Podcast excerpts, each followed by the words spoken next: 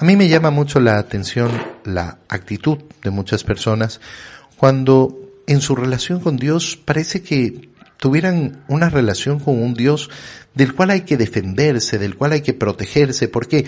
Porque al final del día es el malo, el que me va a hacer daño. Mira, ¿no? La relación con Dios es una relación de profunda confianza. ¿Quién es el Señor? El que quiere mi bien.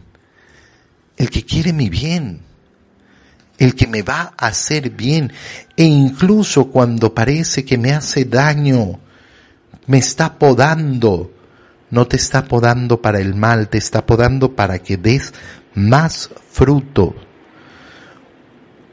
Ustedes ya están purificados por las palabras que les he dicho.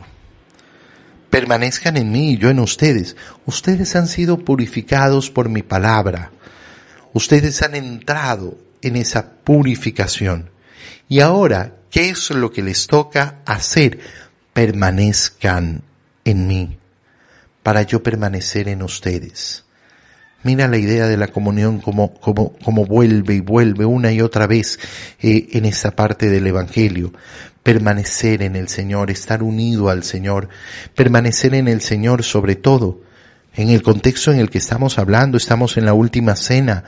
Permanezcan en mí, recibiéndome, haciendo que yo esté en ustedes.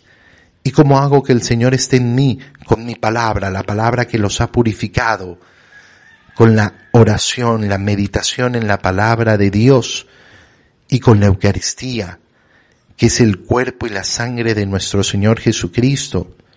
Verdaderamente, esa es la comunión. Como el sarmiento no puede dar fruto por sí mismo si no permanece en la vida, así ustedes tampoco tienen que permanecer en mí, tienen que estar en mí. Yo soy la vid, ustedes los sarmientos, el que permanece en mí, yo en él, ese da fruto abundante. A veces mm, nos da, eh, nos da eh, ganas eh, cuando pertenecemos a un grupo, cuando pertenecemos a un movimiento, con esa relación con la misma iglesia, decir, no, yo me voy a salir, voy a dejar este grupo porque no sé qué, porque no sé cuánto, porque aquí, por allá. Mira, permanecer, permanecer, permanecer en el Señor. No querer las cosas siempre solamente a mi manera, no. Entregarme, sacrificarme para mantener esa unidad, esa unión con el Señor, para efectivamente dar ese fruto abundante. Qué pena da cuando efectivamente un grupo, un movimiento eclesial, en vez de estar unido al Señor, eso significa unido a la autoridad eclesial, a la jerarquía, quiere separarse, vivir aisladamente. Qué pena da cuando un grupo parroquial eh, eh, se pelea con el párroco y entonces quieren hacer una vida aparte, rompiendo esa comunión, rompiendo esa comunidad de la iglesia. Al que no permanece en mí, se le echa fuera, como al sarmiento, y se seca. Luego lo recogen y lo botan al fuego. Aquí viene lógicamente esa necesidad de la salvación del Señor.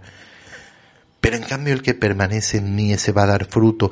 Y entiéndanlo, para eso están en este mundo, para dar fruto y que se manifieste el amor de Dios con fruto abundante eleva tu oración al Señor y dile, Señor, permíteme hoy seguirte dando frutos, porque eso es lo que le da sentido a mi existir.